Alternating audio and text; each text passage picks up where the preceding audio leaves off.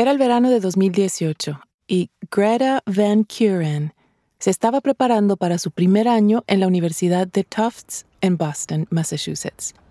Como muchas universidades de los Estados Unidos, Tufts asignó a los estudiantes de primer año su compañero de cuarto. Algunos iban a tener no uno, sino varios compañeros de cuarto, incluyendo a Greta.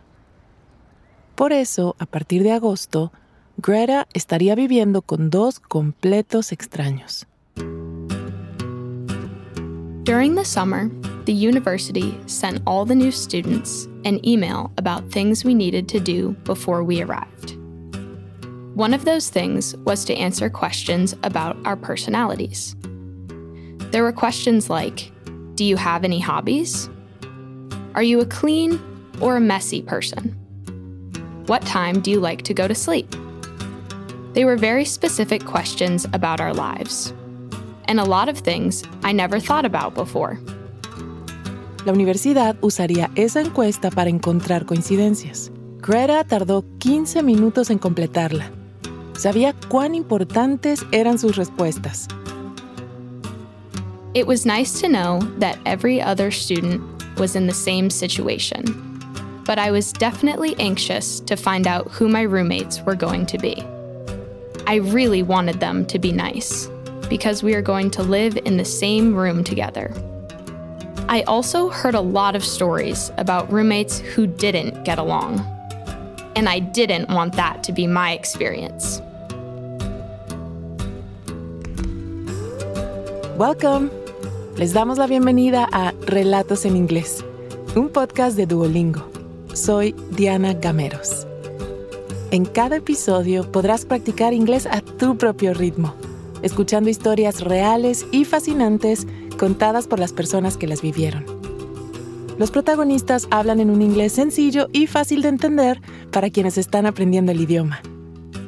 En cada capítulo yo te acompañaré para asegurarme de que entiendas todo también ofrecemos transcripciones completas en podcast.duolingo.com.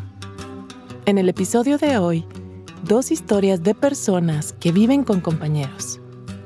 Escucharemos cómo es vivir con un extraño en la universidad y cómo es vivir por su cuenta después de la universidad.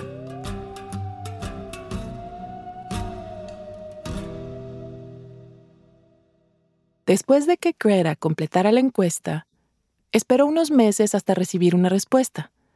Y poco antes de que comenzaran las clases, al fin recibió la gran noticia de quiénes eran sus dos compañeras de cuarto. In early August, I got an email about my two new roommates. There were photos and information about each of them.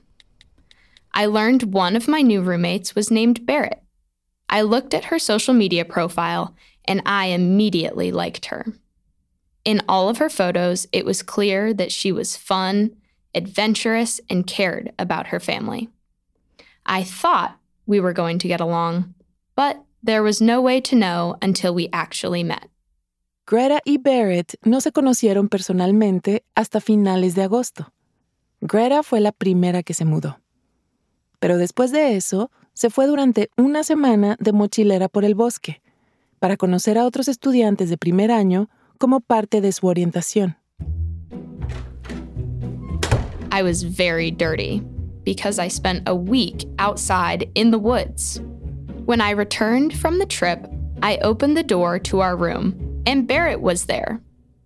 She didn't know who I was at first, but when she realized that I was her new roommate, she suddenly looked so excited and happy. I shouted, Barrett! and ran over to her. I didn't have time to take a shower after my trip, so I just said, I'm sorry, I smell bad, but I'm giving you a big hug. Las dos se pusieron a charlar y esa primera interacción dejó a Greta muy aliviada. We tried to tell each other everything about ourselves in those few minutes. We both felt very comfortable. I thought Barrett was so sweet and I was so excited to spend more time with her. Si bien desde el comienzo su amistad fue natural, rápidamente Greta y Barrett se dieron cuenta de que tenían personalidades opuestas. I've always loved talking to people, and I usually have the loudest voice in the room. I realized that Barrett was much quieter. She was also very organized, but I didn't always have a plan. We definitely had different personalities, but we always got along very well. Greta y Barrett también descubrieron que tenían diferentes estilos de vida, al igual que su tercera compañera de cuarto, que no pasó mucho tiempo con ellas, pero también aprovechaba para relajarse y pasar tiempo con amigos. Además, organizaron, u organized, sus pertenencias de diferente manera. We all liked to sleep at different times of the day. I usually stayed up late, but Barrett preferred to go to bed and wake up early. And our other roommate sometimes slept in the afternoon. We also organized our spaces in the room very differently. In general, Barrett didn't own a lot of stuff that she didn't need. But I was the opposite. I had lots of little things on my shelves. I didn't need most of my stuff, but I just thought it was nice to look at.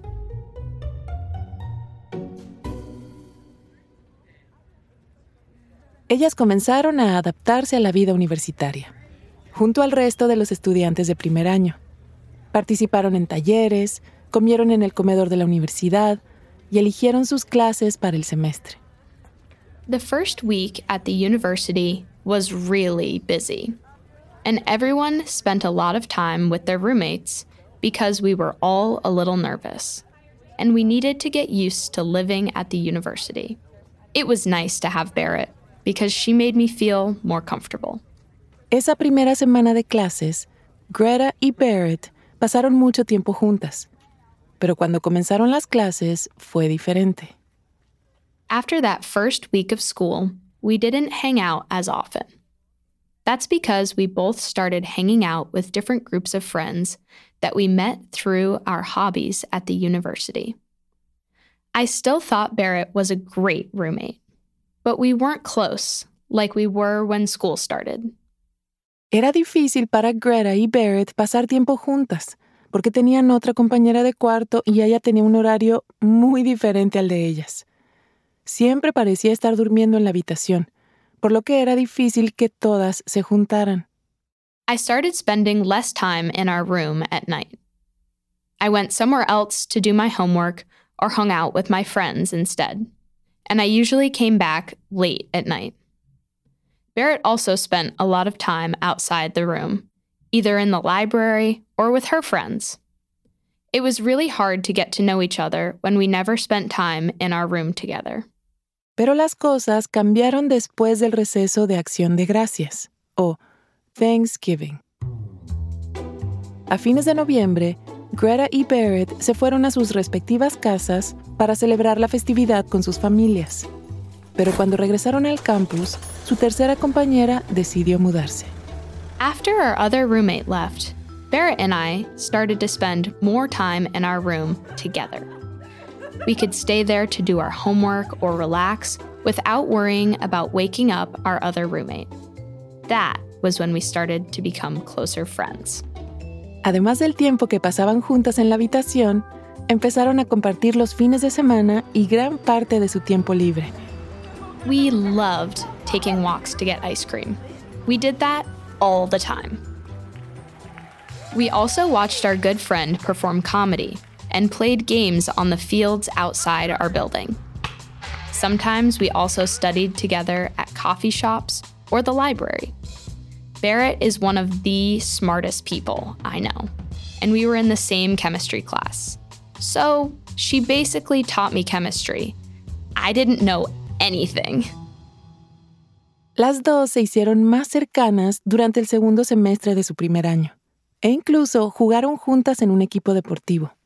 Y cuando sus madres se conocieron, también tuvieron mucha química. Fue durante el famoso fin de semana para padres, una tradición en la que los padres visitan a sus hijos en la universidad.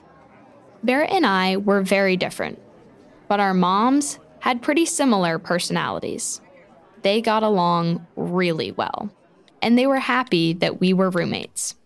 We even had a group chat together with our moms. And when they came to visit us, we usually went out to dinner together. Cuando terminó el primer año de universidad, llegó el momento de elegir nuevamente compañeros de cuarto para el próximo año. Greta y Barrett ni siquiera tuvieron que hablar sobre si querían volver a compartir la habitación. We already knew that we were going to live together during the next year. We were excited to move into an apartment.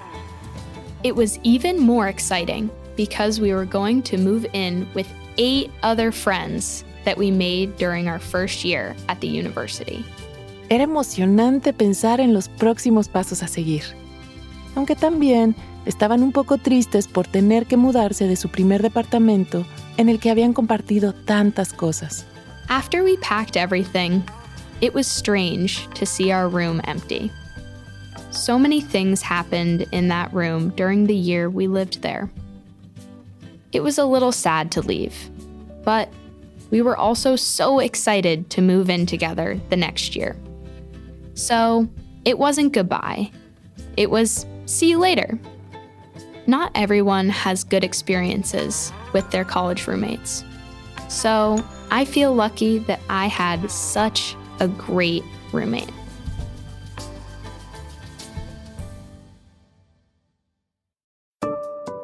Antes de seguir con la historia, ¿te has preguntado alguna vez cuál es tu nivel real de inglés? Friend. Home. Bring in. Cheer up. El Duolingo English Test es una forma cómoda, rápida y barata de saberlo. El examen lo puedes hacer online cuando te venga mejor desde tu casa, sin tener que desplazarte a ningún sitio. Y lo mejor, ya lo aceptan miles de universidades de todo el mundo. Si quieres tomarlo y saber cuál es tu puntuación, puedes practicar de forma totalmente gratuita a través del enlace go.duolingo.com barra relatos. Otra vez, go.duolingo.com barra relatos. Ahora volvamos a nuestro episodio de hoy.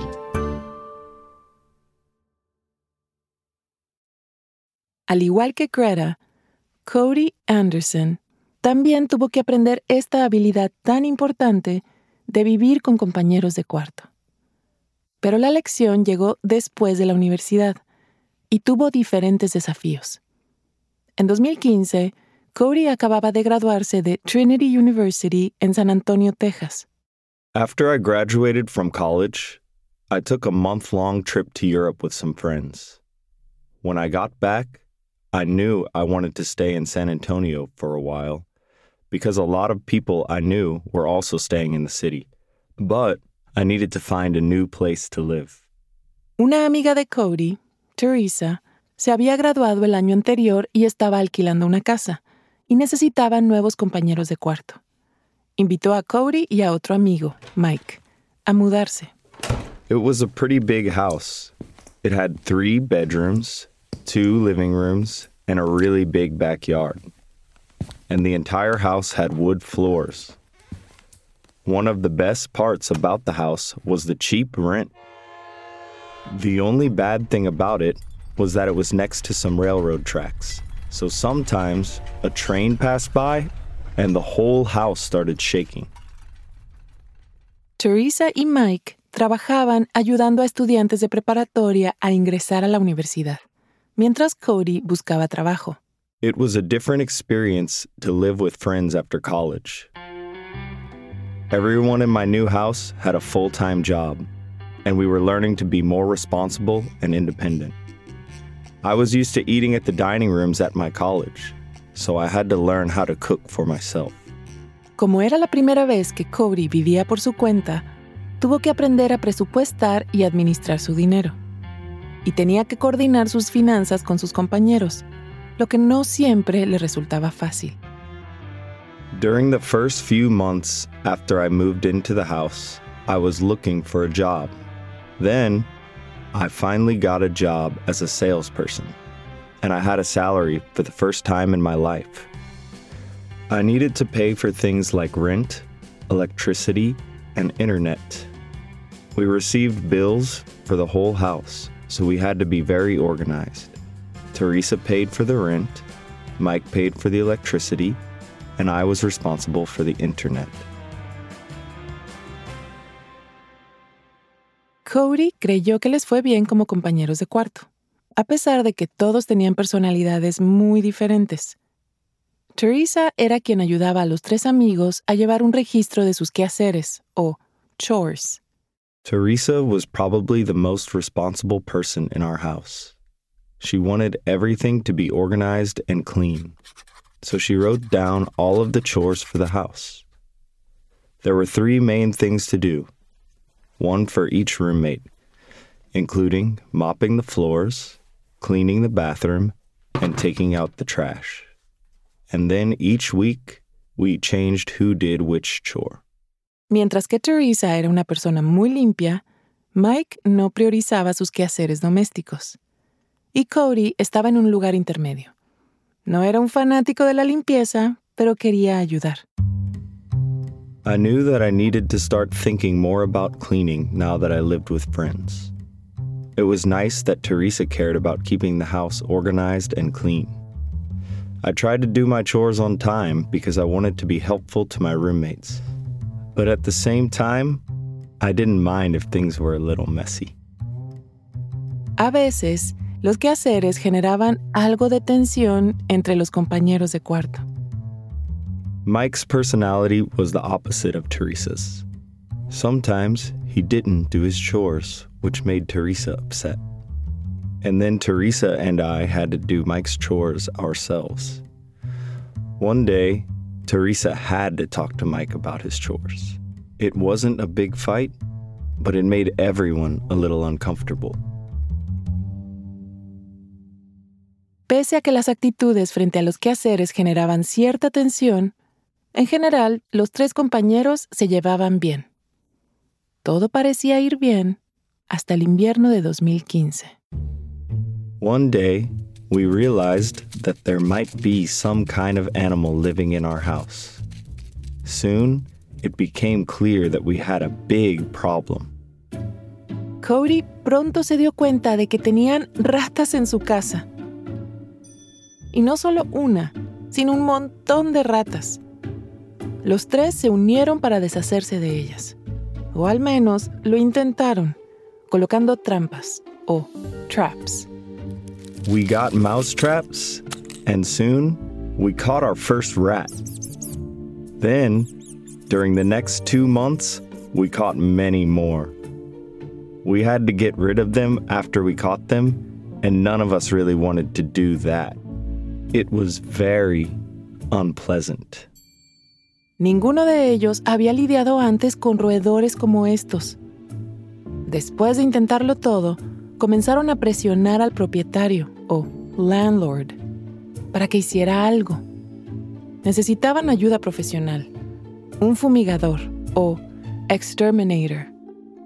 The landlord called an exterminator, and the exterminator found a hole under the sink in our kitchen. That's how the rats were coming into our house. He covered the hole and then put more traps outside. That's how we finally got rid of the rats. Como si la experiencia de las ratas no fuera suficiente, los compañeros tuvieron que lidiar con otro problema de plagas cuando llegó la primavera. Esta vez fueron zorrillos o skunks. Our neighbor always put food outside for the cats on our street, but skunks also came to eat the food.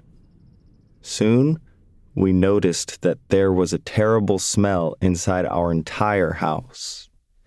We realized the skunks were living under the house. The smell was in every room, all over our clothes, and even on my guitars. Sometimes I had to leave the house just to get away from it. My girlfriend and brother called the house Skunk Palace.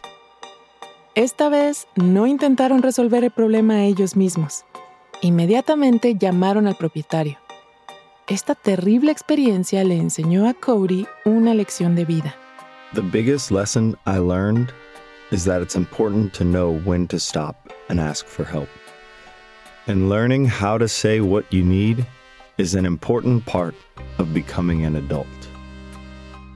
Pero lo que verdaderamente compensó estos inconvenientes fue lo mucho que Cody disfrutaba de pasar tiempo con Mike y Teresa.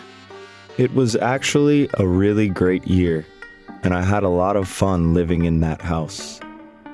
It was difficult sometimes, but it was a great experience. I think my friendship with Teresa and Mike got stronger during that year too. We spent a lot more time together, so I learned a lot of new things about them. We're all still friends, and luckily, we can laugh about the rats now.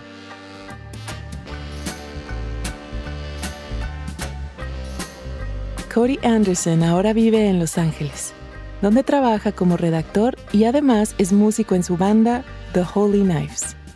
Se ve con Mike a menudo en Los Ángeles porque son vecinos. Y hace poco se fue de vacaciones con Teresa y otros amigos. Sin embargo, Cody todavía odia a las ratas.